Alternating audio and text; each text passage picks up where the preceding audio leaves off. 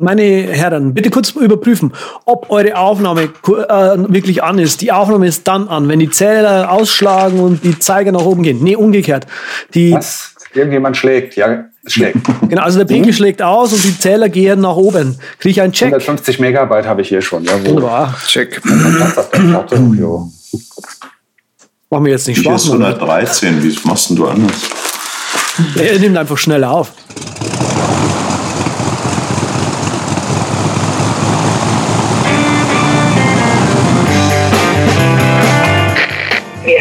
Herzlich willkommen an Bord bei der Überkraft. Ihr Flug beginnt in wenigen Sekunden. Die Piloten melden sich in Kürze persönlich vom Flugdeck bei Ihnen.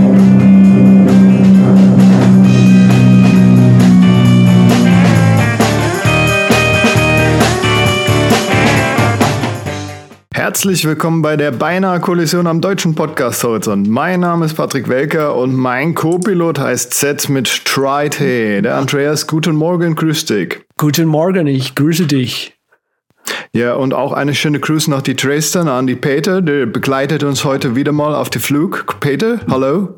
Guten Morgen wünsche ich. Es ist noch sehr früh am Tag. Ja, deshalb bin ich auch gerade vom Amerikanischen ins Holländische gewechselt. Also Rudi Carell, mögest du mir verzeihen ne, und so weiter. Gott hab ihn selig quasi, ja. Ja, ja. Und es ist irgendwie, es ist wieder eng heute in dieser Konservenbüchse und wir haben hier wieder so ein Entspar-Spezial. Überentwicklung. Oh. Ja, über Entwicklung geht's wieder. Das heißt, wir haben Entwickler mit an Bord in dieser Gästesendung. Und zwar den Norbert M. steht für äh, Markus oder Mario Dörner aus Bonn. Grüß dich, Norbert. Guten Morgen aus Bonn und ähm, wir haben hier Hochwasser. Also das ist mit dem Entwickeln so eine Sache. Schauen wir mal. Ich habe mir auch Strom Meinst du, aus das dem ist Zeigen? Hochwasser entwickelt oder was? Ja, ich hoffe, dass der Strom hier nicht ausfällt in, inzwischen oder sonst irgendwie unerfreuliche Dinge. Wir schauen mal. Das, wenn nicht, haben wir ganz schnell das Rettungsteam rübergesandt oder Yeah. landen mal kurz zwischen. Kein Thema. Köln-Bonn ist um die Ecke. Ja. Oder wir, wir fahren einfach den Transformer aus und dann wird da draußen ein Hubschrauber. Ja, jetzt wird's so spannend, weil der Norbert, das ist so ein richtiges Urgestein hier. Für die Leute, die ihn nicht kennen, die können mal die Webseite Neofinder anklicken oder cdfinder.de oder neofinder.de. Und die können das sogar 1996 schon gemacht haben. Ne? Ja, genau, denn so lange gibt's meine selbstentwickelte Software CD Finder schon. Äh, die wurde damals entwickelt auf einem Macintosh SE30 mit 4 Megabyte Hauptspeicher und eine, oh Gott, ich will jetzt nicht lügen, 40 Megabyte Festplatte. Also ein gigantischer Datenträger. Ja, das Und, äh, hört sich auch kolossal an für die Zeit, glaube ich. Absolut, war eine sensationelle Maschine. Ich vermisse sie auch, hatte einen schönen kleinen schwarzen Bildschirm. War ganz, war süß. Nice. Und, äh, aber es ist jetzt 22 Jahre her. Inzwischen ähm, hat sich die Hardware und die Software ja dann doch ein bisschen verändert. Ähm, witzig ist, dass es das Ganze immer noch gibt, mit neuem Namen seit äh, sieben Jahren, Neofinder. Und äh, entwickelt sich stetig weiter, verkauft sich großartig in über 100 Länder auf der ganzen Welt. Ähm, wird von vielen durchaus auch bekannten Kunden verwendet, ähm, um unter anderem Daten zu katalogisieren. Aber da kommen wir ja dann später nochmal im Detail dann zu. Ja. Sehr schön. Ja, also wir kennen uns ja auch schon äh, geraume Zeit, äh, wenn ich mich daran zurückerinnere. Ich glaube, ich habe irgendwann mal einfach den CD-Finder, glaube ich, sogar selber. Nee, damals, glaube ich, hast du ihn mir glaub, noch geschenkt oder so, weil ich damals noch für macOS 10 Screencasts äh, viele Videos gemacht habe und du warst einer derjenigen, die mich da unterstützt hat als Sponsor sozusagen. Und ähm, ich bin eben auf die, auf die Software gestoßen, weil ich dachte, oh, ah, oh cool, das ist ja echt spannend, was, was hier, was, was der CD-Finder, damals war es, glaube ich, sogar noch der CD-Finder, ne, äh, kann. Und ich glaube, du warst damals genau in dem Umbruch zum Neo-Finder, sprich, äh, dem, äh, ja, Carbon auf Coco, ne? Ja, generell, ähm, als es entwickelt wurde, das Programm, hatte ich in meiner persönlichen Sammlung damals irgendwie so 300 Disketten und 5, 6 CD-ROMs mit, mit Informationen und Daten. Und ich hatte dann einen Tag aus Versehen von meinem sensationellen Mac SE30 eine Datei gelöscht und dachte so bei mir, hm, kein Problem, habe ich ein Backup auf einer der Disketten oder CDs. Hatte ich auch. War aber natürlich die letzte, die ich ausprobiert habe. So fünf Stunden später. Und dann habe ich so gedacht, verdammt, das kann doch nicht sein. Es das muss doch eine Möglichkeit geben, dass man irgendwie rauskriegt, was auf diesen ganzen Datenträgern drauf ist. und dann einfach nur entspannt danach suchen und dann hat man das. Und ich habe dann mal geguckt, ob es da irgendwie Tools gibt. Und äh, zum Glück habe ich keine gefunden. Oder jedenfalls nichts, was mir gefallen hat. Und was der Informatiker dann so macht, der schreibt sich dann halt selber. Das ist sein eigenes Werkzeug, genau. Ja, Wenn es nichts Vernünftiges gibt, dann macht man das halt. Und das war ganz witzig, weil ich hatte einige Freunde, denen hatte ich davon erzählt. Und die waren total begeistert und sagten, boah, geil, das brauchen wir auch, das ist klasse. Und denen habe ich dann eine Testversion gegeben und ich habe dann die allererste Version schließlich veröffentlicht in der Mailbox in Frankfurt, in der Rhein-Main-Macintosh Mailbox. Nice. Da Also hat so ganz Modems. Das war so geil. Ich glaube, das musste, das musste so Leuten, die nach 1996 geboren wurden, erst, vielleicht sind ja unter den Hörern da auch welche, er- kurz erklären, was ist eine Mailbox? Ja, also früher, ähm, 96 gab es zwar ja offiziell das Internet schon, aber nicht für Normalsterbliche. Das war ein Netzwerk der Universitäten. Äh, da haben sich die, die Studenten und Professoren ausgetauscht. Aber ähm, normale Menschen hatten so eine kleine Box, ein Modem, Modulator, Demodulator. Den konnten sie an ihren Computer anschließen und an die Telefonleitung. Und da konnte man sich dann einwählen in so eine Mailbox. Das war so eine quasi Software, so eine Server-Software. Da konnte man dann Daten rauf und runterladen und Texte schreiben und, und laden. Und ähm, das hatten dann so die Enthusiasten, haben das dann so untereinander verteilt, äh, diese Informationen, wo es was gab. Naja, und ich hatte dann diese erste Version von dem CD-Finder dann da hochgeladen. Und ich hatte zwei, drei Tage später den ersten Brief mit, mit einer 20 Mark, waren das damals noch drin, äh, von dem ersten, der es gekauft hat. Und war völlig baff und dachte so, wow, das ist ja schön, ohne irgendwie Läuft. Marketing. Klappt. Ja, ja. Das war dann am Anfang so ein Hobbyprojekt. Und irgendwann ging es dann so weit, dass meine damalige Frau wenig begeistert war von Abenden und Wochenenden. Und dann bin ich halt auf eine Vier-Tage-Woche in meinem Job runtergegangen. Aber das ist immer weiter gewachsen und ist immer größer geworden. Und ähm, seit 2001 mache ich das dann halt hauptberuflich, freiberuflich, Softwareentwickler. Ähm, ja. Und dann muss das halt irgendwann auch mal umbenannt werden, weil CDs sind ja irgendwie aus. Ich weiß nicht, wer von den Jüngeren das noch kennt. Das sind diese runden silbernen Dinger, die man in CD-Laufwerke schieben kann, äh, wo Daten drauf sein Konkurrenzprodukte können. zu, zu DVD und Blu-ray. Ähm, das gab es früher. Ähm, ja, und hat sich, so hat sich das dann alles entwickelt. La- Laserdisc kannst du aber auch einlesen, oder? Wenn es ein Laufwerk dafür gibt, was sie lesen kann, klar. Ja, du, ich, ähm, ich habe ich hab heute noch eine, eine erstaunliche Anzahl an Kunden, die, die riesige Datenmengen haben damit. Äh, Eine sehr große, sehr, sehr großer deutscher Verlag, der Zeitschriften herstellt, äh, hat mir erzählt, die haben 27.000 katalogisierte Datenträger in ihrem Neofinder. wow. Hm. Die haben Ja, mir das mal gezeigt, das sind im Keller diverse Regale. Mhm. Und die haben die im Verlaufe von irgendwie zehn Jahren dann nach und nach dann katalogisieren lassen von irgendwelchen armen Praktikanten im Keller. Ja, ja. Also da haben wir, haben wir quasi im, im, im Vorgespräch auch schon mal drüber gesprochen.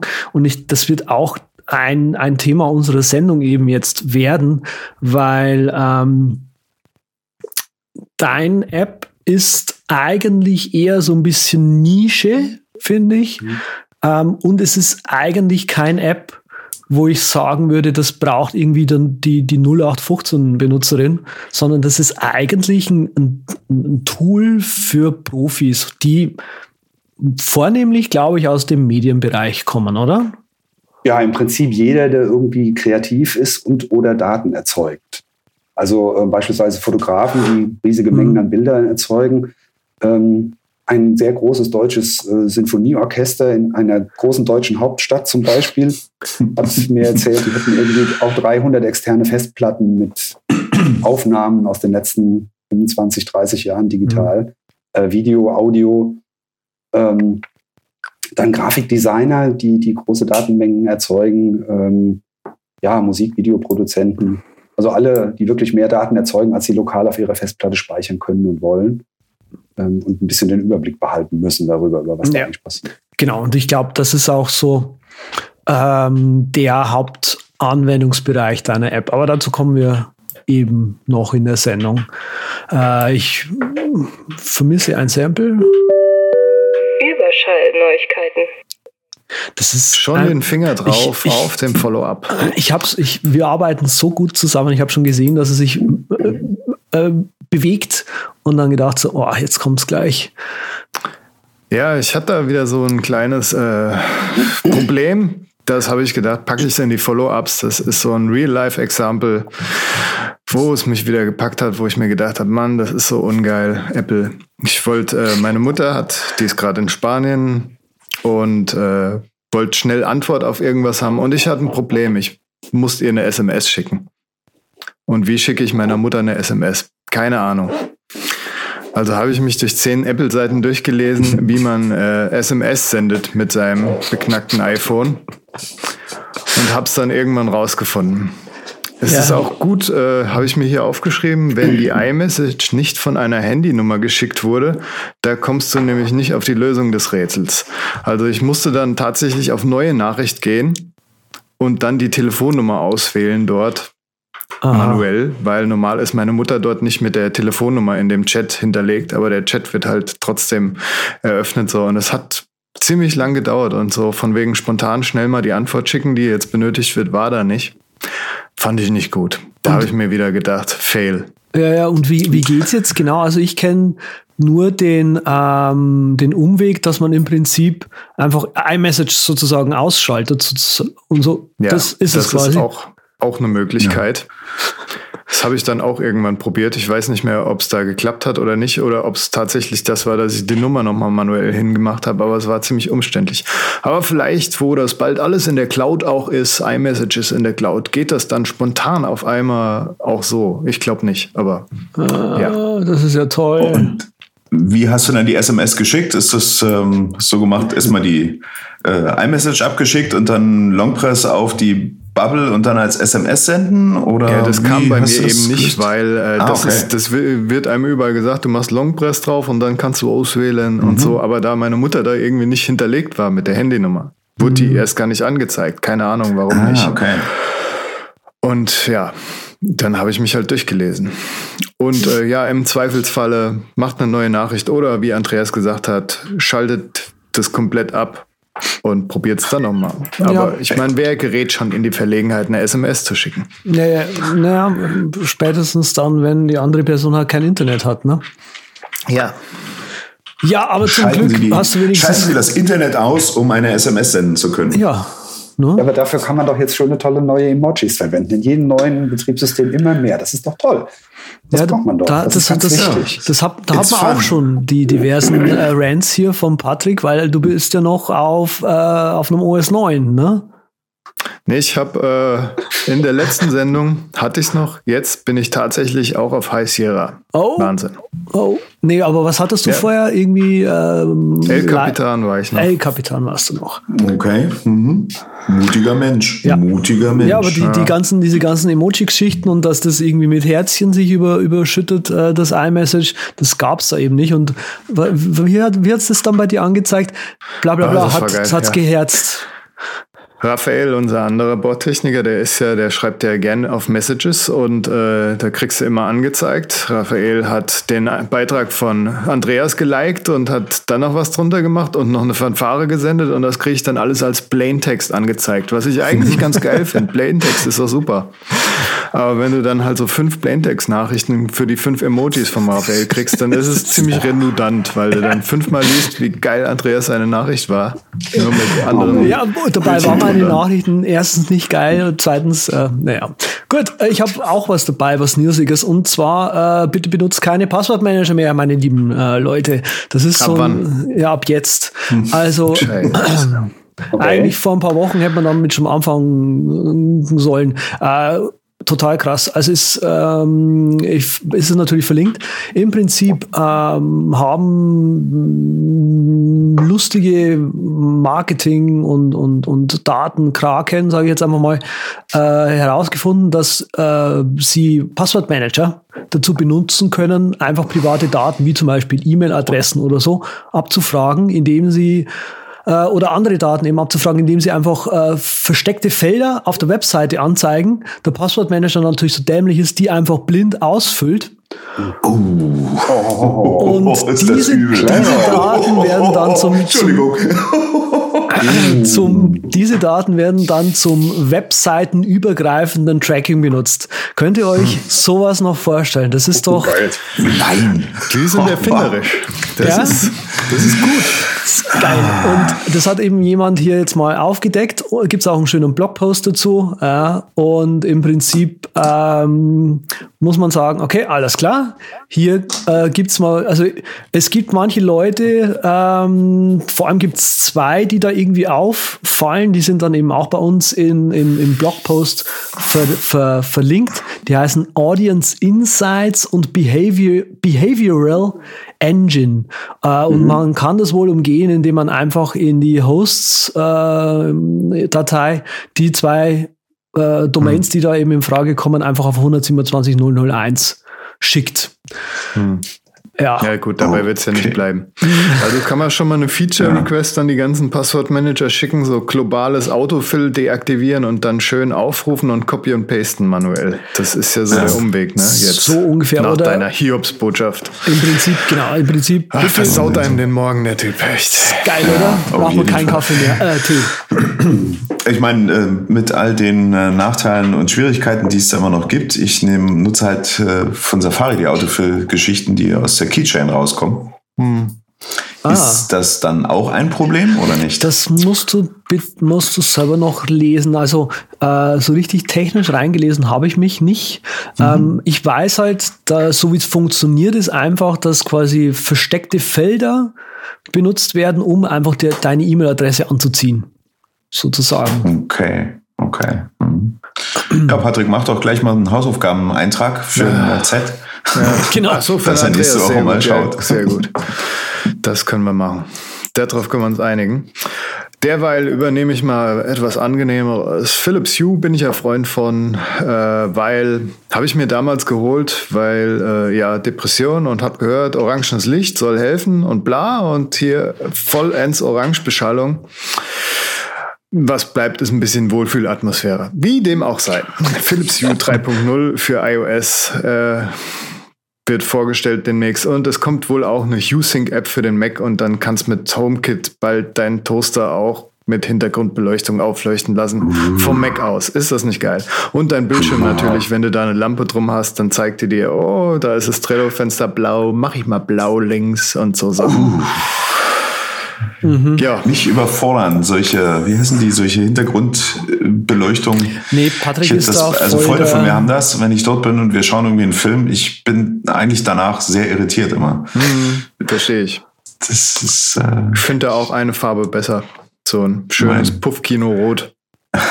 ja, zum Beispiel da. nicht. Ja, genau. Nee, aber mein kleines Gehirn, das ist da definitiv ein Anschlag. Hm. Der Norbert guckt auch nicht so wirklich begeistert über die Mood Light Ja, es gibt allerlei Dinge, die, ähm, da frage ich mich halt, diese ganze Heimvernetzung beispielsweise, da kann mir noch keiner so richtig erklären, wofür das mal gut sein kann. Ja. Ähm, es macht mit Sicherheit Spaß, ist bestimmt toll. Ähm, aber was richtig geil ist, ich bin gestern hier in Bonn an einem Geschäft vorbei, da gab es dann im Schaufenster einen USB-Vibrator. Ja, das, Ja, Dann da kann keine weitere Erklärung aufklären. dazu, das stand da nur so hier jetzt USB und ich hab, da muss man sich dann natürlich sein Beiteil Da zu denken. man- das fand da muss ich man aber dazu sagen- faszinierend. Also, ähm, Weil man muss ja. mal ein bisschen auf YouTube äh, searchen. Ich muss mal schauen, vielleicht kann ich das jetzt noch in die Show Notes reinpacken. Black Hat, die hatten ja letztes Jahr ähm, ein, ähm, ein IoT Village auf ihrer Konferenz und da haben sie eben den Exploit vorgestellt, wie man diese USB-Vibratoren hackt und fernsteuert. Okay, das, das ist ein Anwendungsfall, den kann ich nachvollziehen. Großartig. Das ist halt ein. Hackertool eigentlich, sind wir mal ehrlich. Ja, und mir fällt dazu, Das heißt, Norbert, du hast gestern zugeschlagen, höre ich das so raus? Ja, meine Frau weiß das noch nicht so genau, aber gut. Genau, also, aber was mir dazu noch einfällt, ähm, habe ich neulich auf Facebook gelesen, fand ich großartig. Ja, das S in IoT steht für Security. Ja, Ja, ich erkenne den Witz, glaube ich. ja. ja. Und vor allen Dingen alles in Hardware vergossen. Das heißt also, wenn da ein Treiber nötig wäre, weil der Netzwerkport, den die da programmiert haben, halt anfällig ist für Hacks, können die eben wenig tun. Ja, das ist Ja, aber du siehst das von der falschen. Seite, glaube ich, Norbert. Ähm, äh, böse Menschen können da nicht ihren eigenen Code draufschreiben. Das ist einfach ein Schutz vor Hackern. Sieht das so rum? Ah ja. Ja. ja. Security through Obscurity. Ich sehe das ein. Einfach, Ja, ja, du kannst nicht beschreiben, ist ja, ja. sicherer. Punkt. Ja, genau. schon ma- so wie eine sein. CD. Genau, das Machen andere auch so. Das ist bestimmt cool. Und tun wir einfach zwei Devices kaufen, ja, dann können die Leute das nicht mehr auseinanderhalten.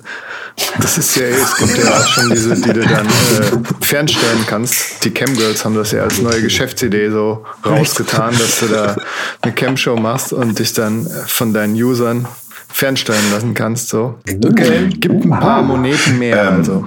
Ähm, ich habe gerade einen Vorschlag für den Übercast, so in Zukunft. Jetzt kommt's. Ja, okay, kam nicht an. Gut, schade. Nein. Also bei mir wäre das einfacher, wenn jetzt, wenn es eine Espressomaschine gäbe, wo dann halt der, der Kunde, irgendjemand dann da halt irgendwie online ein paar Euro bezahlt und dann kommt automatisch der Espresso raus oder so. Das wäre auch mal was. ah, okay. Ja, du kannst ja auch äh, Neofinder anbieten und dich mit Bitcoin bezahlen lassen Ja. und so weiter. Ne? Man, also da fällt mir, jetzt eigentlich nur noch ein, irgendwie so einen Amazon Dash-Button, der dann Ja. immer Espresso bringt, aber erst dann halt einen Tag danach. Auch kalt womöglich. Nein, nein, nein. Genau. Nein, uh. nein, nein. nein. So, wird nach dem 18. oder dem 22. Espresso am Tag drehst du dann völlig am Rad. Ja. Ist doch prima, dann kannst du das mit der Nachtruhe auch ignorieren und kannst einfach weiterarbeiten. Das hat doch auch was. Ja, aber, Also ich würde dich so betreuen, sagen wir so. aber Amazon war Ja. ein gutes Stichwort, ne? Ja, ich wollte jetzt auch noch sagen, also wenn die Espressomaschine schlau ist, dann tut sie natürlich nach 17.30 Uhr dann nur noch Tee rausmachen, Kräutertee. Also das ist ja Home Automation vom Feinsten wäre das. Also könnte man auch dir schmackhaft machen, wenn das am Laufen wäre. Aber wie gesagt, Amazon, Andreas Stichwort, Amazon Go. Erster Convenience Store in Amerika. Na endlich, darauf hat die Welt gewartet.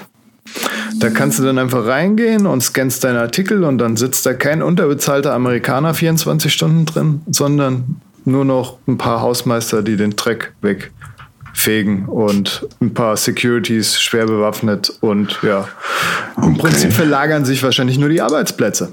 Mal schauen, wann das nach Deutschland kommt. Die sind da ja recht fix, Amazon. Wenn das Ding läuft und gut Geld einspart, dann haben wir das wahrscheinlich auch hier irgendwann. Ja, ja. Aber war nicht eigentlich mal so der Vorsatz von Amazon, dass man zum Einkaufen eben nicht mehr in diese echte Welt raus muss, sondern im heimlichen Heim bleiben darf? Ja, aber da haben die ja dann halt schließlich herausgefunden, dass viele Leute gerne Sachen anfassen und ausprobieren. Ähm, Okay. dass das scheinbar den Umsatz dann doch wieder ein bisschen ankurbelt, witzigerweise. Ja, aber das mache ich doch auch so und schicke die Sachen dann halt wieder zurück, wenn ich so doof finde. Ah, ich bin überfordert.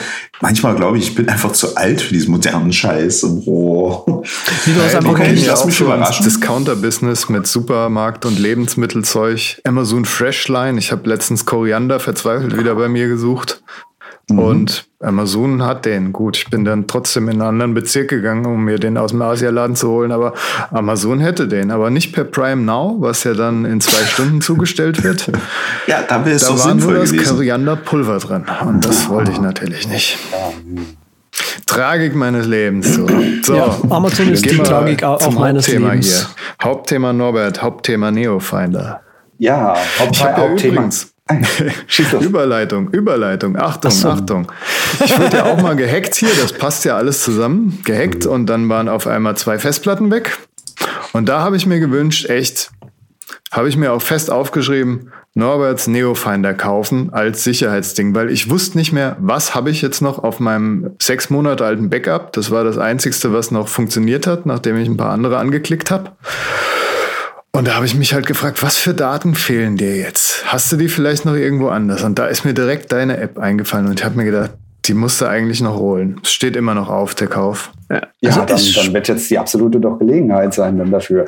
Ja. Äh, ja, naja, ursprünglich war der CD Finder ja tatsächlich ein Katalogisierungsprogramm. Das heißt also, CD Finder hat einmal mal geguckt auf jeder Festplatte, was ist da so drauf, welche Dateien und Ordner, hat das dann ganz entspannt in, in eine eigene Datenbank gelegt und man konnte dann danach suchen. Ähm, inzwischen ist es ja eigentlich mehr so, dass NeoFinder ein Digital Asset Manager ist, ein DRM-Tool. Hm, Das klingt total geil.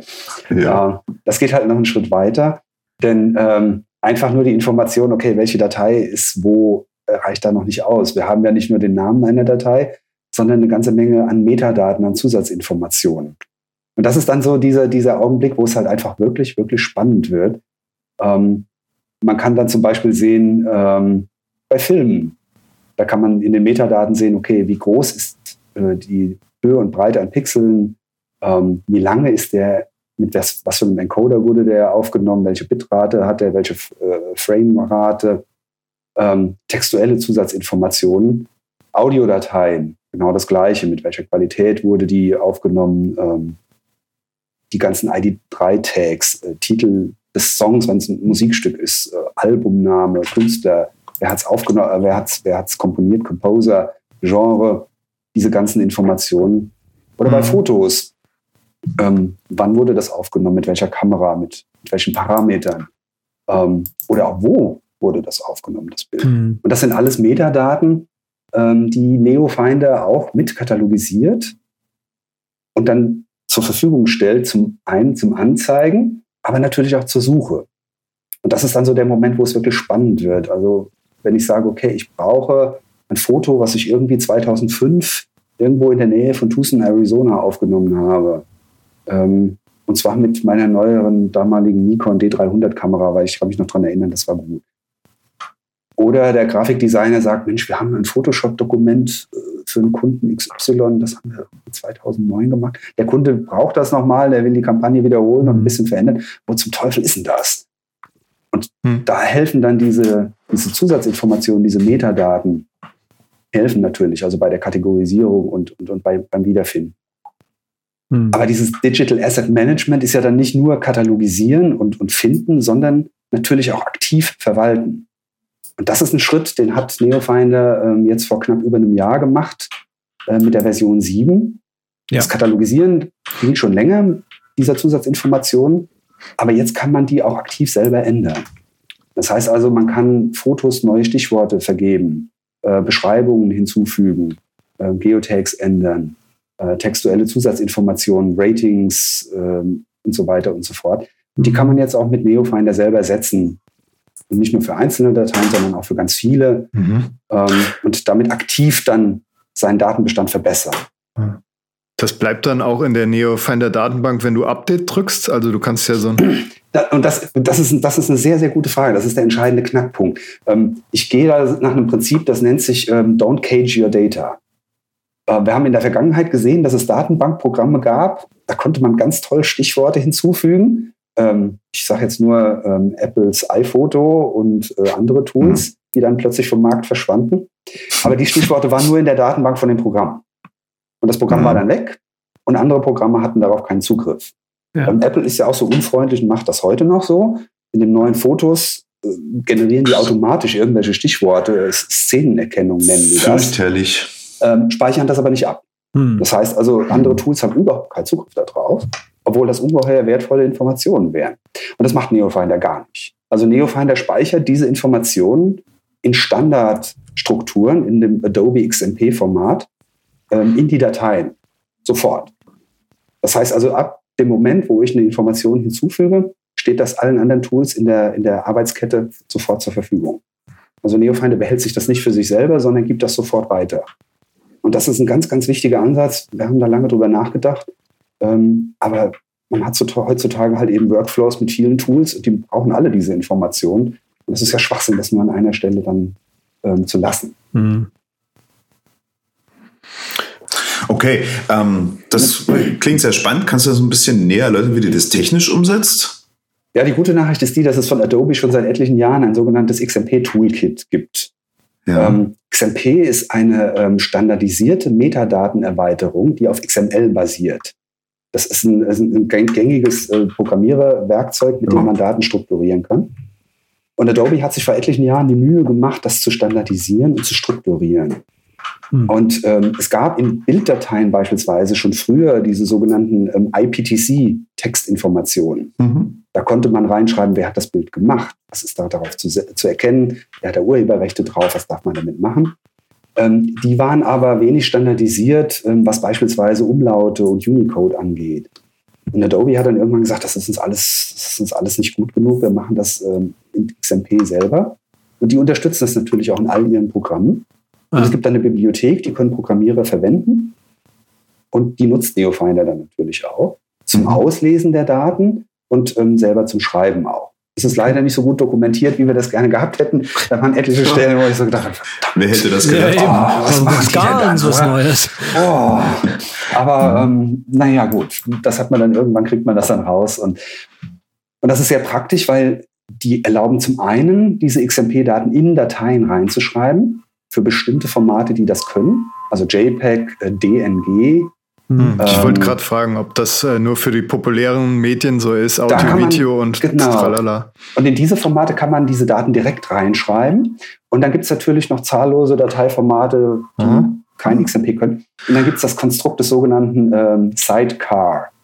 Das ist eine Begleitdatei, Seit eine separate Datei, die heißt so wie die Originaldatei, nur mit dem Punkt XMP als Dateisuffix. Hm, Okay, Mhm. und da sind dann diese Metadaten Und, da sind dann, und der Vorteil Okay. ist einfach, die sind textuell, die sind XML, die sind standardisiert, da kann jeder dran, äh, Hm. die kann auch dann jeder verwenden. Das ist mit dieser separaten Datei ein bisschen blöd beim Handling. Also wenn man die zum Beispiel umbenennt, da muss man extra Code für schreiben, der guckt, okay, gibt es eine XMP-Datei? Ja, wie heißt die jetzt? Okay, muss sie jetzt heißen, wenn die Datei umbenannt ist, damit die sich nicht aus den, Ohren, aus den Augen verlieren, die beiden. Okay, das bricht also dann, wenn du einfach im Finder deine eigentliche Datei umbenennst oder aus Photoshop und speichern unter und dann Hm. wird's ein bisschen Ja, schon wieder ja wobei shady. Photoshop Hm. clever genug Okay. ist, das weiß das und äh, speichert Okay, die Datei ja. dann tatsächlich dann auch mit ab. Und Neofinder kann das Mhm. inzwischen auch. Wenn man den Neofinder umbenennt, dann wird auch eine XMP-Datei entsprechend umbenannt automatisch. Mhm. Mhm. Und Okay. das ist ein ungeheuer wertvolles äh, Tool. Und das hat einen, einen riesigen Aufruhr äh, gegeben. Äh, tatsächlich, wir sind also buchstäblich geflutet worden mit Anfragen und mit Hinweisen und mit Leuten, die sagen, boah, das ist toll, endlich gibt's das. Ähm, wir haben natürlich auch unglaubliches Glück gehabt, dass ausgerechnet jetzt Adobe auf die Schnapsidee gekommen ist, das Lightroom nur noch im Abo anzubieten. Ja, Und Adobe Lightroom ist ja im Prinzip so ein bisschen so der Standard gewesen, nachdem Apple das Aperture einfach mal sang- und klanglos hat krepieren lassen, leider. genau. Ähm, war das ja Lightroom ja so der Standard für die RAW-Bildverarbeitung und Verwaltung. Und das Umstellen auf Abo ist bei sehr, sehr, sehr, sehr vielen Leuten auf sehr großen Widerstand gestoßen. Das wundert Und, mich auch äh, überhaupt nicht. Also ja, vor allem, das auch. vor allem die, die Kleinen halt, also ähm, die halt sagen, okay, äh, ich muss nicht jede Major-Version zum Beispiel mitmachen und so ein Abo irgendwie für 100 Euro im Jahr oder 200 Euro im Jahr, was ich Fotos mache, also das ist ja Quatsch, ja. Und da war das halt schon irgendwie cool. Und das Problem aber, also das Loch, was Lightroom hinterlässt, ist, ähm, es gibt nichts, oder Aperture eben hinterlassen hat, war, es gab nichts. Also ähm, es gibt von Coral so eine irgendwas und Ja. wo ich gerade noch drauf hoffe, ähm, das ist das Luminance oder wie es heißt. Lumina. Ja, Lumina. Lumina vom, vom, Genau. von den ehemaligen MacFun-Leuten, genau. Die wollen ja die, so eine äh, Bildverwaltung jetzt noch nachliefern. Viewfinder unterstützt die in der nächsten Version. Nice. Das heißt, du bist da schon am, am Beta-Testen Ja, ja. tun. Okay, cool. Das heißt, äh, Also wenn ich das richtig verstanden habe, die App, die du halt nutzen möchtest, mit diesem Komfort, den Neofinder mit bieten kann, die muss das explizit mit unterstützen, dieses Format. Das werden aber wahrscheinlich die ganzen Profi die ganzen Profi-Tools out of the box eh tun. Oder die meisten. Ja, aber das Luminar zum Beispiel, die haben ein sehr kurioses neues Dateiformat sich ausgedacht dafür und ähm, das ein bisschen Hacking gebraucht, bis das dann mal irgendwie zu katalogisieren war mit Metadaten und Voransichten. darf ich da kurz, Na gut, dass ihr die Sachen dort rauskriegt, die Infos. Genau. darf ich da kurz, ja. darf ich da kurz reingrätschen? Wir sprechen jetzt nur über Bilddateien, weil das wäre nämlich jetzt genau Ja. die, die Frage, die, die Peter da gerade gef- gef- gestellt hat. Genau. Ja, also das haben Genau. wir in unseren äh, Vorgesprächen, wie gesagt, ich kenne den Peter, äh, den Norbert schon eine ganze Zeit lang, auch den Peter kenne ich schon eine ganze Zeit lang, ähm, schon eben gehabt. Also ich komme ja eher so aus der Video-Audio-Ecke und ähm, da ist halt nicht viel gewesen mit Metadaten bis vor einigen Jahren. Ein ganz, ganz großer Wurf war schlicht und ergreifend Final Cut Pro 10. Und deswegen benutze ich das auch. Ähm, Final Cut Pro 10 bringt im Prinzip diese ganze Metadatenwelt endlich mal zu in, in den Videosektor rein. Und wer schon mal irgendwie äh, drei Tage Programm sichten musste, ja, von irgendwie zehn Kameras und daraus irgendwie einen fünf Minuten Fernsehbeitrag schneiden muss, weiß, okay, mit, mit Metadaten. Du kannst es nur mit Metadaten irgendwie sinnvoll hinbekommen, das irgendwie in einer Stunde überhaupt geschnitten zu bekommen, ja. Und ähm, da hat sich sehr, sehr viel eben getan. Also, was aber blöd ist, und das ist leider nicht so gut eben bei Final Cut Pro 10, die Metadaten ähm, die ich in Final Cut erstelle, wandern eben auch, wie eben bei vielen Bildformaten, nicht mehr zurück in die eigentliche Datei. Jetzt natürlich auch noch die Frage, was machst ähm, also das ist tatsächlich generell ein Thema. Ich bin ähm, vor ein paar Jahren in, in, Salt Lake City gewesen bei der BYU, äh, mhm. die Brigham Young University. Und die haben ein Eishockey-Team, das die auch mit acht Kameras jedes Spiel aufzeichnen. Und die Kollegin sagte dann so, ja, und ich weiß, wir haben letztes Jahr eine Aufnahme gemacht, wo die Kamera hochschwenkt zu einem Vollmond hinter den Bergen. Und das ist geil und ich weiß, das ist irgendwo, das hätte ich jetzt gerne nochmal, wo ist das? Und dann habe ich gesagt, hm, ähm, Neofinder hat eine, ein, ein Video, nee, ein, ein, ein Video, ja, Moment, ich muss jetzt auch erstmal gucken. Ja, du, du glaube ich. Ein, ein Movie Contact Sheet, so heißt es im Englischen. Ah. Also ein Kontaktabzug, den es erstellen kann von der Filmdatei. Das heißt also, du kriegst ähm, statt eines Thumbnails, bekommst du beliebig viele, kannst du einstellen äh, mit dem Zeitcode, an welcher Stelle dieser Thumbnail dann geholt wurde. Und den speichert Neofinder gerne auch für viele Filmdateien gleichzeitig als JPEG. Das heißt, die okay. können visuell mit einem Blick sehen, boah, da ist das Bild mit dem Mond, geil. Die schauen sich dann durch diese Preview-Bilder an. Das dann so kleinen ja, das ist ein Eishockey. Das heißt, 80 Prozent von denen sind in irgendeiner Weise irgendjemand, der mit einem Eishockeyschläger rumläuft. Das ähm, wird schon auffallen, ja. Genau. Das sieht man Allein sofort. vom Hintergrund. Das eine ist weiß genau. und der Mond wird eher dunkel im Hintergrund sein. Ja, stimmt schon. Hm? Ja, einfach nur so für mich zur Vorstellung. Und, ja, okay. und denen habe ich das gezeigt. Die sind nur im Stuhl gefallen, haben sich tierisch gefreut und haben gesagt, boah, geil. Ähm, jetzt können wir ja. endlich dann mal gucken, was wir da alles so haben eigentlich. Mhm. Mhm.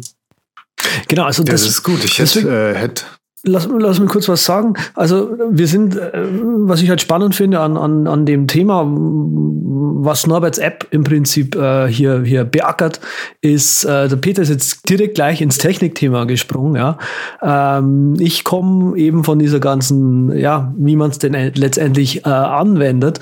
Und da ist einfach ähm, die, die Art und Weise, also für das, was man Norberts App da benutzt, ist einfach auch spannend. Also wie gesagt, äh, irgendwie mordsmäßig mäßig viel Material gesichtet zu bekommen. Das ist ein Riesenproblem. Und solche äh, Tools wie, wie eben der Neofinder helfen da in der Praxis schon sehr viel weiter. Und ich hoffe, dass wir diese beiden Themen noch, noch äh, gut beleuchten können, eben in der, in der Sendung jetzt. Patrick. Ja, gern. Also Sorry. Du kannst auch gerne weiterreden, Robert.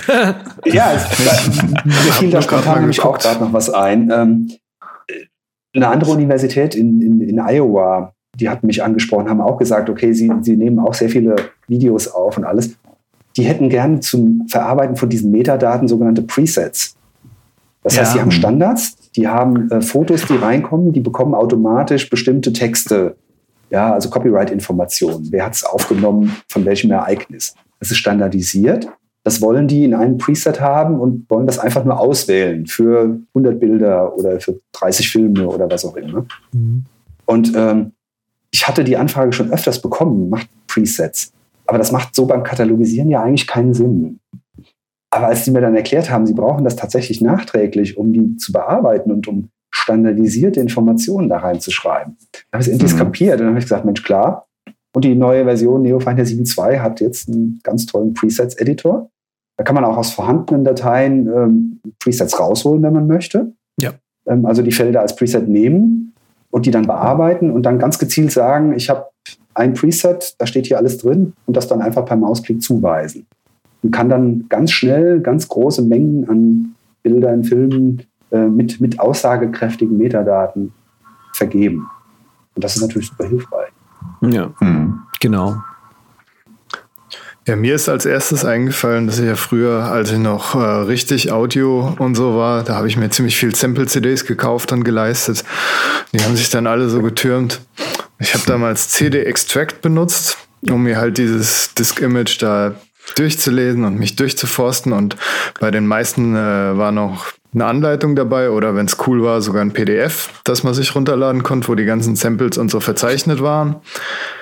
Ja, ich habe mir jetzt noch nicht angeguckt, ob man bei deiner App jetzt auch noch das irgendwie abgleichen kann oder ob ich wahrscheinlich die modernen Libraries, die man heute runterlädt, die haben wahrscheinlich eh ein digitales Format, was man dann noch mal einlesen kann. Aber es ist ja auch schon mal hilfreich, wenn man PDF dann einfach bei Neofinder hinzufügt und neben den ganzen CDs dieses PDF hat und das dann irgendwie auslesen kann. Von daher ja, also ist das natürlich auch eine feine Sache. Neofinder liest ähm, Inhalte von PDF-Dateien auch auf Wunsch, also ähm, Thumbnail natürlich von der Seite oder auch Text. Ähm, aber Neofinder kann auch von Audiodateien Audiovoransichten erzeugen. Ja, das habe ich ja gesehen. Das heißt, ich kriege, ich kriege eine kurze 3 Sekunden, 20 Sekunden oder 50 Sekunden, 30 Sekunden, hm. einen Schnippel, ähm, damit ich sofort hören kann, oh ja, das ist ähm, das Ding, um das es geht. Das ist das, was mich interessiert. Hm. Und ähm, das hilft natürlich auch äh, beim Wiederfinden. Klar. Hm. Und generell, wir, wir, bemühen uns halt eben immer, wenn irgendwie ähm, Anfragen kommen, uns auch um Standards zu kümmern. Also bei der Audioproduktion spielt dieser ähm, ISRC ja eine große Rolle. Ja. Ähm, das ist der ISBN-Code von Büchern quasi für Audio-Tracks. Wo okay. man als, als Künstler, der Audio fabriziert, Alben, äh, einen Code beantragt, damit ein, ein Stück, ein Musikstück eindeutig identifiziert werden kann.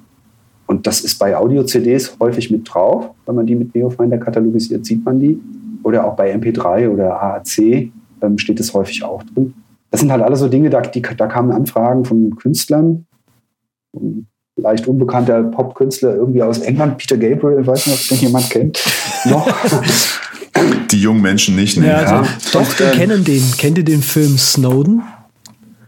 Da, spielt, da macht er den Soundtrack zu. Da hat er das Theme, das Theme-Song gemacht. Es gibt das, äh, den ah, Song, der okay. heißt The Whale.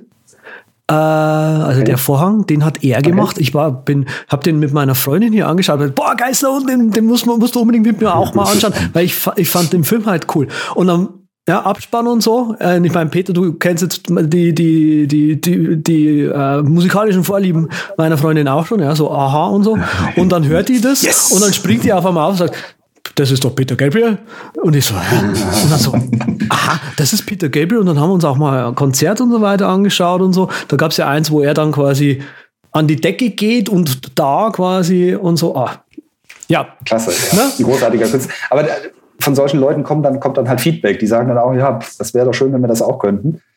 Ähm, oder so ein, so ein kleines unbekanntes Studio irgendwie in London, wo die Beatles mal irgendwie Platten aufgenommen haben. Ich weiß gar nicht mehr, wie hieß das? Irgendwie so eine Straße da mit so einem Zebrastreifen.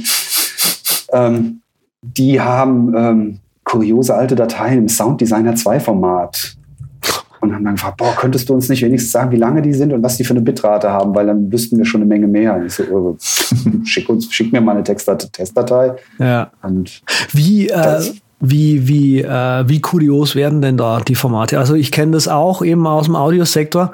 Gerade wenn man da eben mit äh, so Telefonanlagen arbeitet, da hat also jedes quasi so sein eigenes, ob das jetzt ein A-Law, U-Law oder sonst irgendein Law ist. Ähm, ja, die sind zum Glück ja schon weitgehend ausgestorben, Gott sei Dank. Also man einigt sich da schon scheinbar auf das AIFF äh, als, als Austauschformat oder meinetwegen sogar das Wave, Wave. weil das ist ja nicht, äh, nicht komprimiert. Das, ist ja, das sind ja nur Samples dann letztendlich. Ähm, das ist in der Tat auch ein Thema. Die, ähm, dieses Studio in London, die haben ein Riesenprojekt, weil die alte Mischaufnahmen, Mixes, äh, jede Spur einzeln jetzt als AIFF speichern, als Standard. Weil die gesagt haben, das Programm, mit dem wir abgemischt haben, gibt es in fünf Jahren sowieso nicht mehr. Ah, okay. Oder zehn. Aber wir wollen die Aufnahmen auch in 30 Jahren noch verwenden können. Ja, klar. Das heißt, wir, wir konvertieren jetzt alles irgendwie, jede Spur einzeln in AIFF.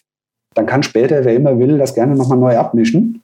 Ja. Da gucken wir dann mal, ob wir das irgendwie hinkriegen. Aber wir haben die Daten wenigstens noch.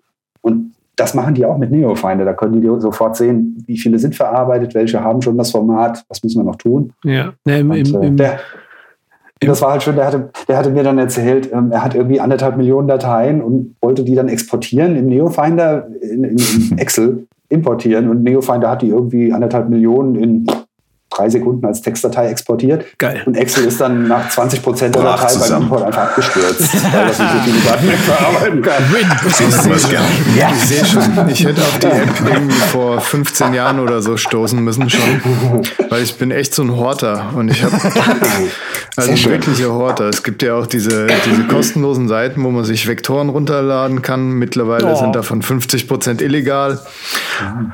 Auf jeden Fall habe ich ziemlich viel Müll an Icons und Bilddateien und überhaupt allem Zeug angesammelt und ich habe ja, das immer so probiert genau. zu sortieren, aber irgendwann hast du so viel Schund dort und ich habe mich dann mit Ausmisten beschäftigt. Aber mit deiner App, wenn es gut katalogisiert ist und dann kannst Dann du einfach das- Einfach nur eine, immer nur könnte eine, das eine Festplatte bleiben, kaufen. genau. Ja, aber um, um auch nochmal auf diese, diese dubiosen Formate zurückzukommen. Ja. Ich gucke mir dann natürlich auch an, ist das was, was vielleicht auch andere Leute interessiert. Mhm. Also wenn es jetzt ein Format ist, was Ja, wirklich nur stimmt. ein einziger Anwender anwendet, Ich kann mich noch erinnern, als wir das letzte Mal auf der. McCoon eben gesprochen haben, da du bist sehr interessiert daran äh, gewesen. Ähm, okay, was ist das denn, das denn für eine SD-Karte? Was ist das für ein Gerät? Hm, musst du, kann man da irgendwie einen coolen Importer dafür schreiben zum Beispiel?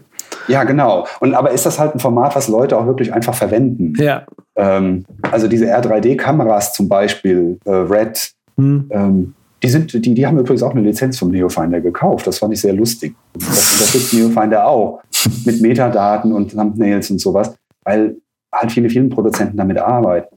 Aber wenn es jetzt irgendein dubioses Format ist, was irgendwie nur ein Mensch auf der Welt verwendet, dann überlege ich mir das natürlich dreimal, ob ich die Zeit dann dafür verwende oder ob es nicht interessantere Dinge da dazu Ja, das stimmt. Das müssen wir schon ein bisschen abwägen und überlegen, lohnt sich das.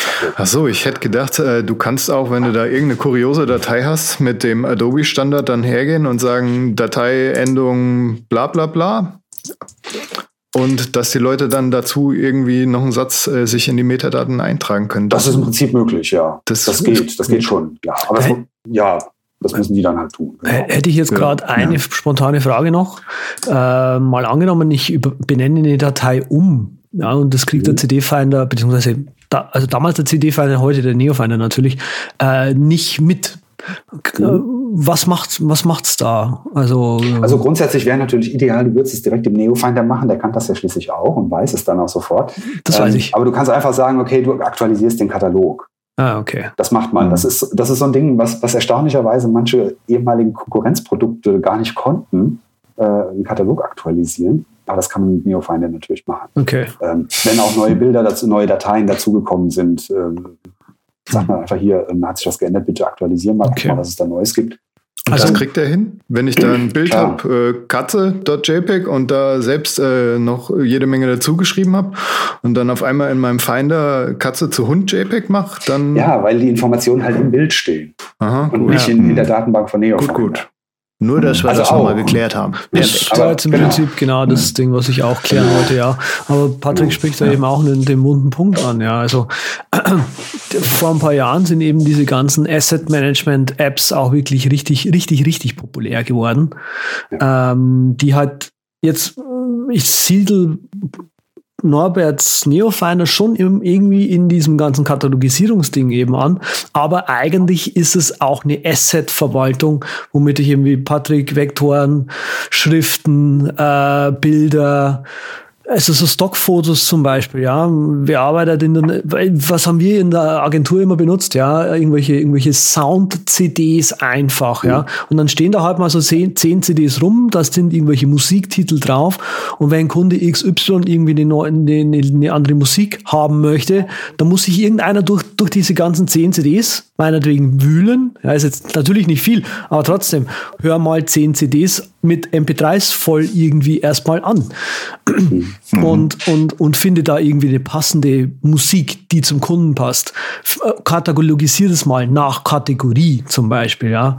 Äh, lauter solche Probleme kommen da im, im, im Studio dann eben auf, auf einen zu. Und ähm, da helfen, helfen eben solche Asset Management Apps inzwischen sehr. Ja, so wie es sich anhört, muss ich sagen, äh, Norbert bedient auf jeden Fall so die Pro-Schiene, wo riesige Kataloge vorhanden sind. Und es gibt ja, ich habe hier ein paar Beispiele aufgeschrieben, von diesem Noun-Project gibt es ja eine App, Lingo, und dann gibt's noch Pixcave Icon Jar, was ich mal hatte, und was äh, Panic mal hatte, Candy Bar zum Icon verwalten. Das sind jetzt nur Beispiele. Die meisten Dinger sind so Nischenprodukte, sage ich mal, so für, nicht Nischenprodukte, es sind halt so für Spezialisierte Tools. Genau, die machen Grafik- ge- genau eine einzige Design. Aufgabe dann Ja. und Ja. die dann möglichst gut. Und ähm, so ist Neofinder ja, also CD-Finder ja damals gestartet auch, ähm, einfach nur mal katalogisieren. Mhm. Und dann kamen halt immer mehr Anfragen von Werbeagenturen, die sagten, wir wollen Thumbnails, wir wollen Metadaten, weil wir suchen danach, wir müssen das wissen. Und ähm, das hat sich dann immer so weiterentwickelt äh, in diese Richtung, dass man generell das als Asset Management Tool für möglichst viele vernünftige Dateiformate ähm, verwenden kann. Ja. ja. Werde ich auf jeden Fall mal testen, weil gerade bei Vektoren und Kram, da bin ich immer noch nicht so zufrieden mit äh, den Sachen, die es gibt. Also ich mache das mittlerweile mit Finder und Preview, aber vielleicht. Ja, es ist auch ganz witzig. Es gab mal eine Zeit. Nicht Preview, Quick da war, da ist die Größe der eingebauten Festplatten in den Computern ist so angestiegen, dass viele, also nicht so Profi, Groß-Profi-Anwender gesagt haben, ach, wir brauchen einen CD-Finder gar nicht mehr, wir haben ja alles auf der Festplatte. Hm. Hm. Das dann hat irgendwie ein Jahr so geklappt. Mac Pro mit vier Festplatten auf dem Laptop mit. Ja, nee, das hat ein Jahr geklappt. Dann haben die Leute angefangen, in RAW zu fotografieren und haben die Filmdateien halt nicht mehr in 80, äh, in, in 300 Megabyte, sondern in 3 Gigabyte ähm, komprimiert oder umgewandelt oder hatten halt statt 500 Fotos dann auf einmal 5000 Fotos ähm, und dann war die Sache wieder rum. Und ähm, hm. Inzwischen hat halt jeder irgendwie viele, viele Datenträger, auf denen sich irgendwas befindet und findet nichts mehr. Ja, ich wollte gerade sagen, ein befreundeter Fotograf hat neulich mal gesagt, wer in RAW fotografiert, hat sich selbst nicht mehr unter Kontrolle. ja, du musst halt ausrüsten bei vielen Sachen. Das erleichtert dann ja auch das Managen. Ich wollte nochmal unser Giveaway ansprechen, weil der Norbert war natürlich so nett und hat ein paar Lizenzen mitgebracht. Das sind fünf Stück an der Hand und die könnt ihr natürlich unkäuflich erwerben, wenn ihr auf Twitter und Facebook aktiv seid.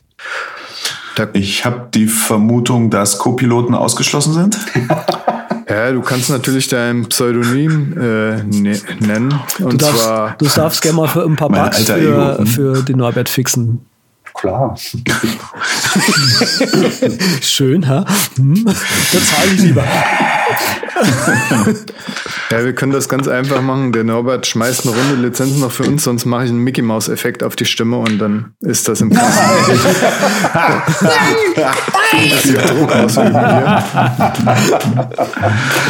uh, Kurze Frage noch mal zu den Formaten, Norbert. Sowas wie ELBM, IF, Mod-Format, äh, ist das da ähm, auch also mit abgedeckt? In der speziellen Version geht, ich glaube V3 oder sowas, aber die anderen ähm, okay. nicht so richtig wirklich. Okay, okay. alles klar. Also, naja, so alter Scheiß ist immer so eine Sache, aber manchmal dann doch ja, ganz spannend. Ja, wie gesagt, ne, also wenn es eine Anwendung dafür gibt und ähm, ich weiß, okay, das macht Sinn und das ist auch überschaubar vom Aufwand her, dann mache ich das natürlich gern. Und das war jetzt bei dem Luminar, wo wir vorhin drüber gesprochen haben, zum Beispiel, das ist so ein Tool, wo ich so denke, das wird möglicherweise noch groß werden. Ähm, da war es auf jeden Fall interessant. Das wird nicht nur einer oder zwei Leute brauchen, das werden wahrscheinlich eine ganze Menge Leute gebrauchen können. Mhm. Ja. Da hat es sich dann gelohnt zu sagen, komm, da machen wir mal so einen Fun-Coding-Day und gucken mal, ob wir das Ding hacken können. Mhm. Ob wir da irgendwie was rausholen können aus dem Format. Und das hat dann geklappt, dann war das gut. Geil. Nee, sehr schick. Ja, und im, im, Laufe der Jahre ist Neofinder natürlich so gewachsen, ähm, dass es da schon ein paar Dinge gibt, die andere Tools der Form nicht haben oder nie hatten. Also es gibt seit 2000 noch eine Windows-Version. Die hieß damals mhm. CD-Winder, CD-Finder, CD-Winder. Die heißt jetzt Abemeda. Ähm, man kann mit denen Daten austauschen. Das heißt also, man kann im Netzwerk einen gemeinsamen Datenbestand haben von Mac und Windows.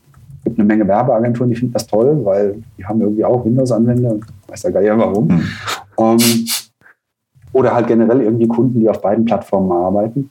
Und seit einer Weile gibt es einen Neofinder auch in einer Version fürs iPhone bzw. iPad, also für iOS. Ach ja. Das heißt also.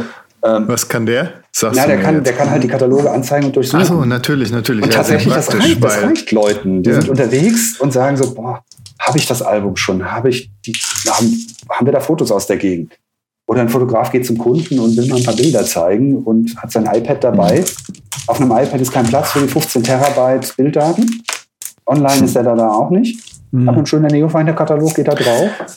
Ja, das erinnert mich gerade mal spontan an die alte Delicious Library, die wir ja letztens auch mal angesprochen hatten, Andreas. Da war ich auch froh, dass ich die auf dem iPhone dabei hatte, als das damals mit den CDs und DVDs noch aktuell war. Früher, früher, als die Gummistiefel noch aus Holz waren. Ah, ja.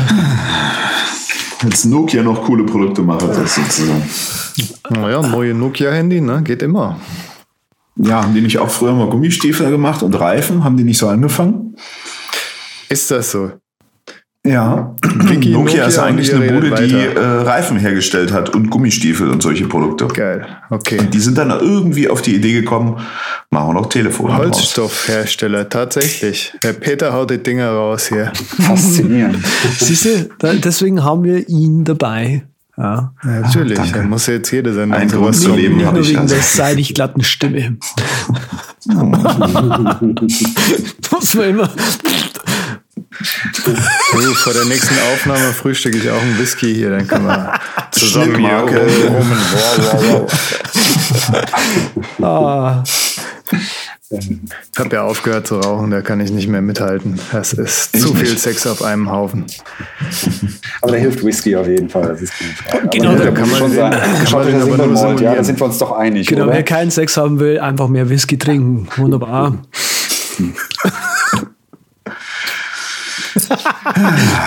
Das ist ja heute ein bisschen eine schlüpfrige Sendung, glaube ich. Gell? Völlig in Ordnung. Nee, Ich nee. war schuld, ich habe angefangen mit dem USB-Vibrator, seien wir mal Stimmt. Das stimmt, das stimmt eigentlich ausnahmsweise waren es waren nicht wir äh, oder Patrick oder sonst irgendjemand. Ja.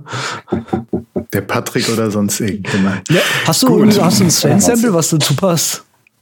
Nee, ich habe keine schlüpfrigen Samples. Ah. Finde ich nicht gut sowas. Wo ist hier der Fallschirm?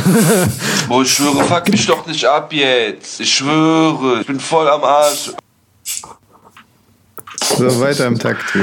Wunderbar.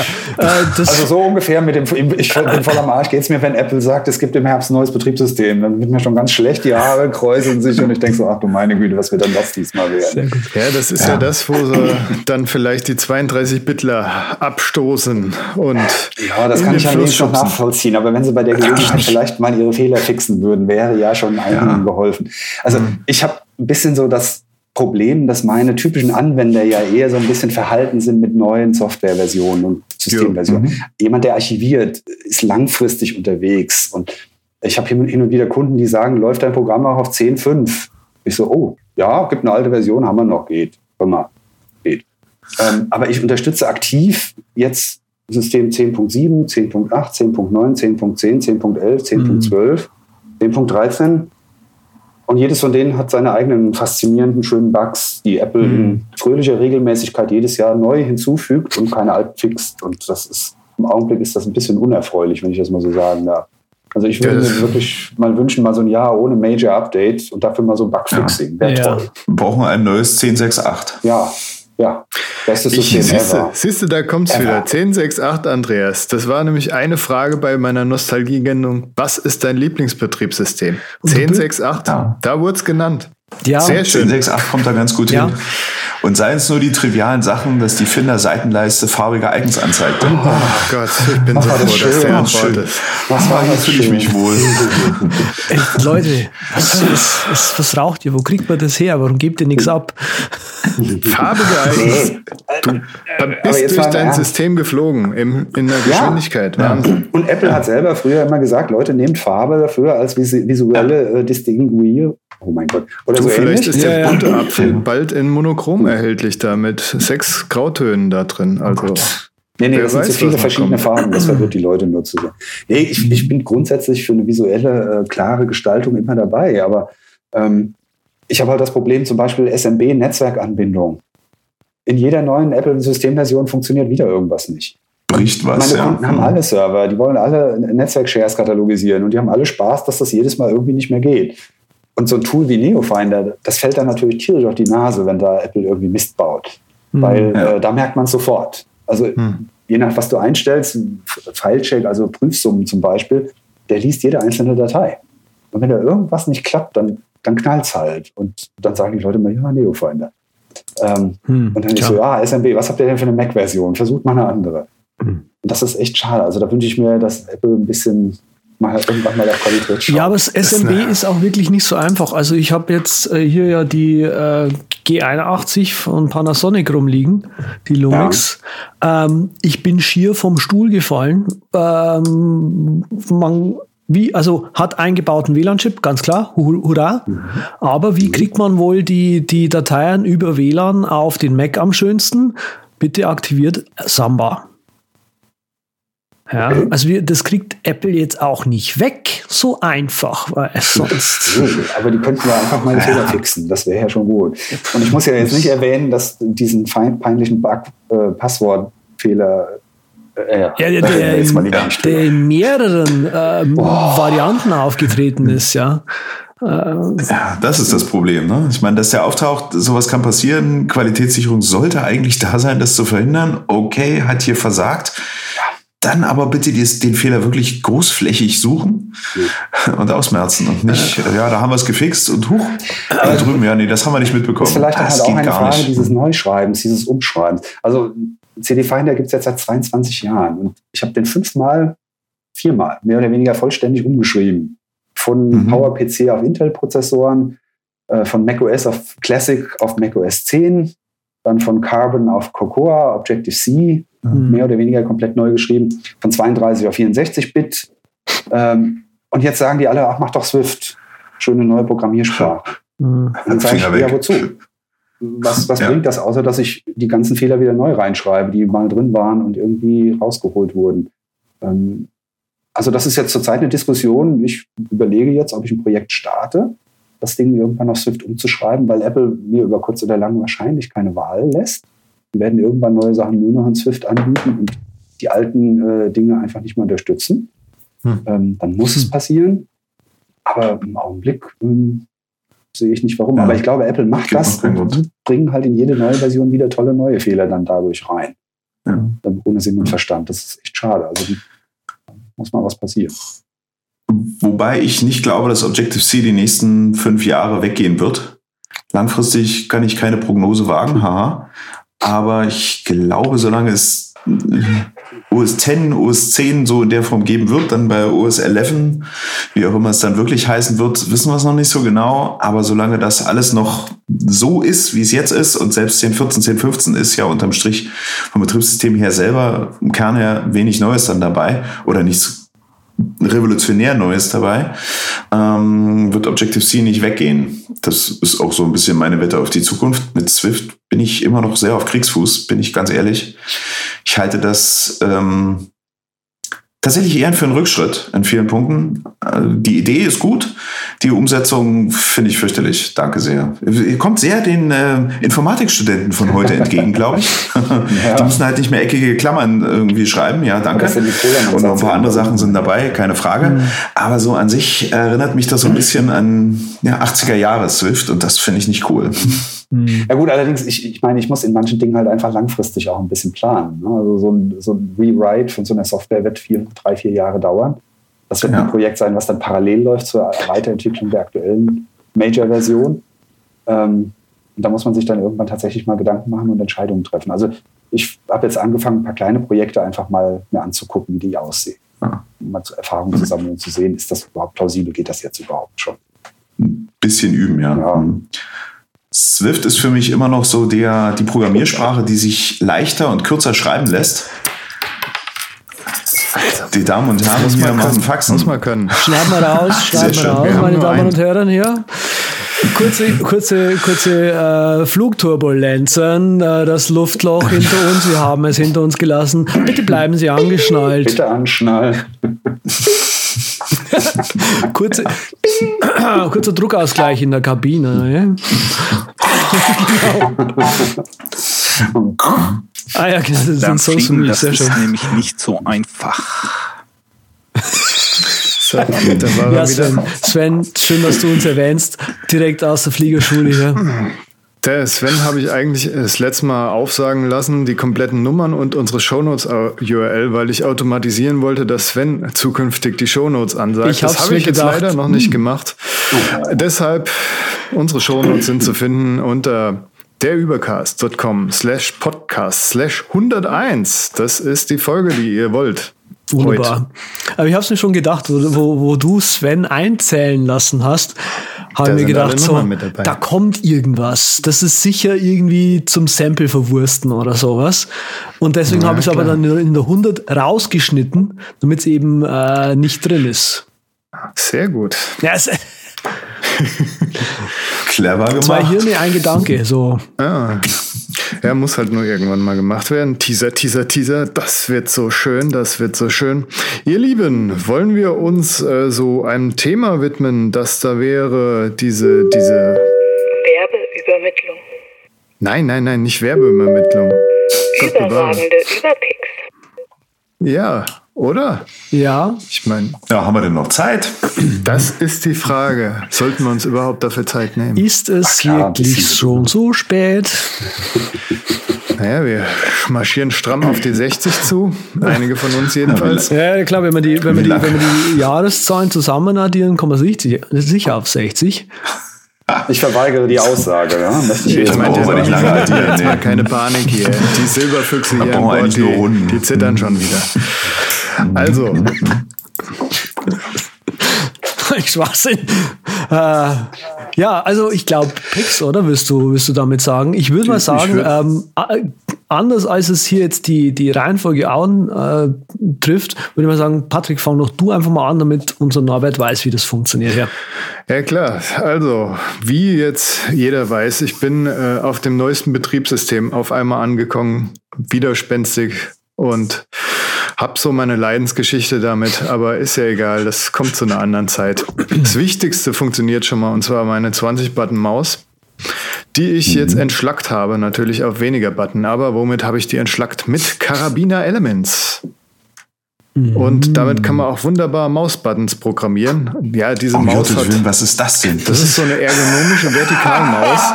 Entschuldigung. Du, hast, du, du hast unsere alten, so groß. du hast, gar, du hast gar nicht unsere anderen 100 Folgen angehört, als wir, bevor wir dich hier angeheuert meinen haben. ganzen ergonomischen Werdegang. Bist du so durch den, ich durch den, äh, durch den Bewerbungsprozess geflutscht? Einfach Ich habe so? ihn noch nie gesehen. Das ist die geilste Scheiße überhaupt. Glaubt mir, wenn ihr hier Handgelenkprobleme habt, dann landet ihr auch bei so einem Ding.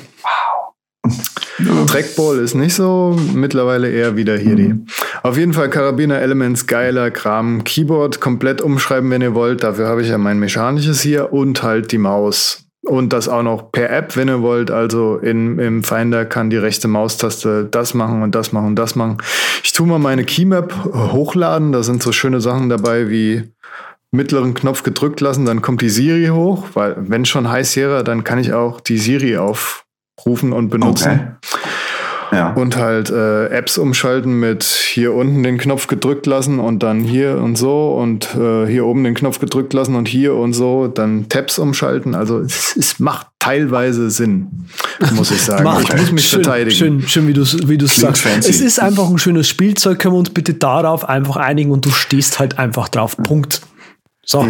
Es ist, glaube ich, auch ziemlich cool, wenn sich mal irgendjemand anders an den Rechner setzt Das geht und nicht. völlig überfordert ist, weil auf einmal irgendwas passiert. Hello, und Computer. er nicht weiß, warum. Computer? genau. Mit der Maus im Das Hand. fängt ja schon beim Keyboard an, Peter. Also hier hast du, Oh. hast du nicht den QWERTY drauf, sondern den blöden Colmac, aber das ist auch noch. Alter, ihr werdet hier von vollen Nerds geflogen. Das Na, ja natürlich. Also, das ist ja auch so, also deswegen brauchen wir ja auch einen dritten Mann im, im, im Cockpit, der quasi, wenn, wenn Patrick und ich so abnördert, uns da wieder so ein bisschen rausholt. Ja, nein.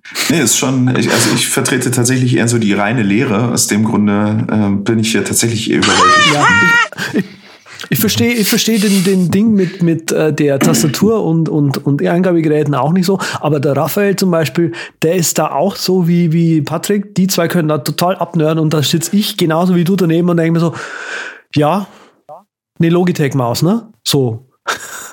Das ist halt, wenn man mal Handgelenkweh hatte, da guckt man, wo man bleibt, damit man auch möglichst lange an diesem tollen Gerät sich den Tag versauen kann. Ja, auf jeden Fall Karabiner iMac kommt doch Elements. eine Supermaus mit. Warum soll ich eine andere Auf jeden? Fall Karabiner Oh, Elements ist so der Pick Schön schlechthin. zum Streicheln, ne? Wie Das ist es Ding. eigentlich bei Karabiner? Wollen die irgendwann mal Geld Space haben? Gray. Was? Will der Geld haben, der Mensch, inzwischen? Nee, der will immer noch kein Geld haben, aber du darfst immer noch spenden, was dann natürlich äh, der edle Recken auch tun. Wunderbar. Dann hätte ich jetzt gerne Norberts Pick gehört. Ja, sehr schön. Wir haben darüber gesprochen. Ich bin ähm, vor einigen Wochen in Amsterdam gewesen im Konzertgebau. Und das möchte ich als Pick hier einfach mal präsentieren, weil es einer der wunderbarsten Konzertsäle Europas, vielleicht der Welt, sagen manche, wegen der Akustik. Und ähm, das Schöne daran ist, die Holländer sind so total entspannt. Das ist dann nicht so Riesengedöns und Etepetete, so, ta, ta, ta, sondern der Holländer geht sonntags mittags mit der Familie ins Konzertgebau und hört sich klassische Musik an, wenn er Bock hat. Da kommen die Kids mit und die sitzen dann alle da und hören und haben Spaß und sind total locker und entspannt. Und das hat mich absolut fasziniert. Deswegen ist das mein Pick. Fahrt mal nach Amsterdam ins Konzertgebau. Lohnt sich. Tolle Akkus. Und, und auch die Akustik soll gut sein, das sagtest du. Cool. Das Nice. Ist also so Bildungsbürgertum in entspannt dann, ja. Ja, vielleicht, weil die sehr einfach schön. gut das richtige Zeug rauchen. Also das kann natürlich auch sein. Kinder auch schon? Ah, Aber was weiß der nicht. Stimmt. Peter, du bist dran. Ja, ein bisschen Hardware äh, möchte ich empfehlen und zwar von Fujitsu ScanSnap S1300i. Das ist ein Dokumentenscanner, vielleicht auch eine kleine Quelle für den Neofinder in Zukunft dann. Ähm, das ist ja mh, ein Scanner in erster Näherung. Der ist so, wenn er zusammengeklappt ist, ungefähr so groß wie eine Flasche Wein liegt äh, dezent auf dem Schreibtisch rum, kann dann aufgeklappt werden und hat oben eben so einen Mehrfachblatteinzug, zehn Blätter passen da rein. Äh, soweit, glaube ich, erstmal wenig äh, Besonderheiten dran. Äh, was aber sehr schön ist, ist die Software, die dabei gelegt ist. Also schön, äh, komme ich gleich zu. Äh, auf der einen Seite, der Scanner kann so beidseitig Dokumente scannen, also ein Blatt Papier einlegen, das man irgendwo vom Amt bekommen hat, äh, beide Seiten gleich mit in einem PDF mit drin und der packt gleich eine OCR mit drüber, was auch sehr, sehr zügig geht. Also innerhalb von zwei, drei Sekunden äh, ist er komplett OCRt, auch mit ein paar fancy Features. Wenn man vorher mit dem Textmarker ein Wort markiert oder mehrere Wörter, wird das gleich als PDF Schlagwort mit hinterlegt.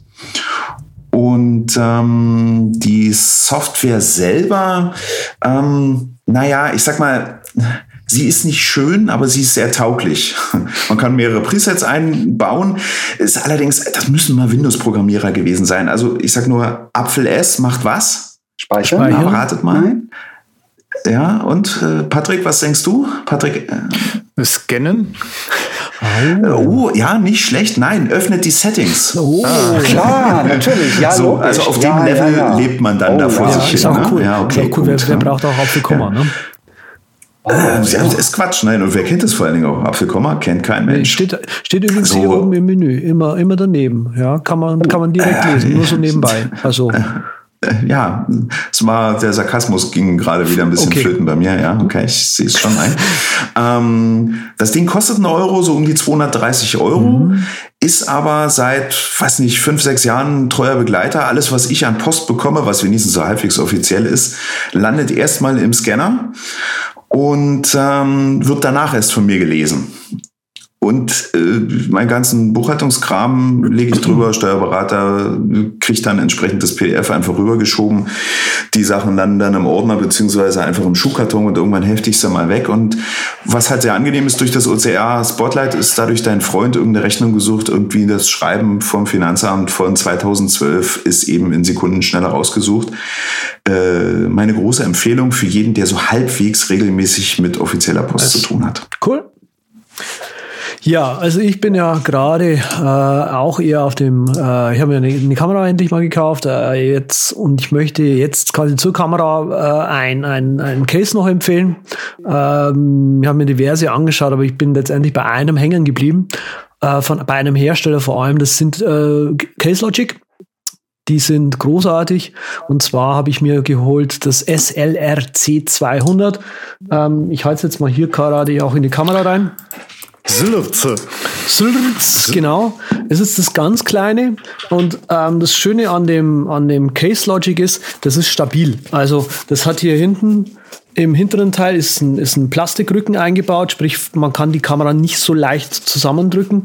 In der Breite kann man es natürlich kann man schon drücken. Ähm, es hat viel Platz, äh, muss ich sagen. Es, ga- ja, manchmal, obwohl das das kleinste ist, eigentlich, dass es so ein bisschen weniger hat. Und das allerbeste von der Stabilität her, das hat so einen Hartschalenboden. Ja, das ähm, ist schon schön, weil ich, ich ziehe das Zeug dann doch immer recht arg mit mir rum und ich brauche einfach was, was äh, stabil gebaut ist. Kostenpunkt um die 40 Euro bei Amazon. Also man kann es echt überstehen. Das ist ein Nischenpick hier. Super. Aber da kann man ja sonst was reinmachen auch. Ja, genau. So Flummis USB, zum Dinger, Beispiel. Schnupsis. Dinger. Die Adapterhölle. Ja, die, die ganze, die ganze IoT-Welt. Ja, ich bringe uns mal sanft runter hier, damit auch jeder schnell zum Einkaufskorb kann. Und zwar wollte ich noch sagen, wo ihr uns findet. Das ist ganz einfach. Beim Norbert ist nämlich alles so ungefähr, hat ein Neofinder hinten dran, ob das auf Twitter oder auf Facebook ist oder halt die Webseite. Klassiker gehen immer auf cdfinder.de. E-Mail-Adresse weiß ich nicht, ob ich die euch in die Shownotes mache. Da kriegt er so schon Post genug, der Norbert, wenn er so viele Betriebssysteme noch unterstützen muss, von 10.7 an. Ja, da hat mir ein bisschen das Herz mit Mitleid geblutet. Aber was soll ich machen? Ja, Peter findet er unter twosocks.de, zwei Socks mit x.de. Auch auf äh, Twitter ist er unterwegs unter twosocks-apps und äh, ja, Andreas ganz einfach, kennt er mittlerweile z mit 3t.com oder halt den Nickname an irgendeine soziale Plattform dranhängen und da strahlt er echt dann an. Ich selber unterstrich Patrick Welker oder rocketinc.net, irgendwann mal rebooteter Blog übrigens und so weiter und so fort und ja, immer nur abnicken, genau. Ja, nee, ist Wir klar. bedanken uns bei Norbert, dass er uns ein Stück Historie und Zukunft mitgebracht hat. Schön, dass du da warst. Dankeschön. Ja, Sehr schön. Schön, dass ich hier sein konnte, dass ich mitfliegen durfte. Geiler Ausblick aus eurem Flieger. Also hat mir gut gefallen. Ja, ich mag hier so die Holztäfelung und den dicken Flocort-Teppich sehr. Das ist schon Ja, echt Also der schick. Rotwein ist völlig akzeptabel, muss ich ganz ehrlich sagen. Kann man mal haben. Wobei der Flocati natürlich Feinstaub einfängt vom Feinsten. Ja, er muss ja zwischendrin Das- auch mal in Stuttgart landen, also nur so nebenbei mit zwecks Feinstaub und so. Geht das dann runter in Stuttgart, wenn ihr einmal durchgeflogen seid? Ja, ja, jedes Mal, wenn, wenn, da ist dann immer so ein schöner äh, Teppich, Stabteppich, Schlepper. ü- über, über den ganzen Schlosspark. Ich würde sagen, sich richtig, wenn man dann draußen. Mhm.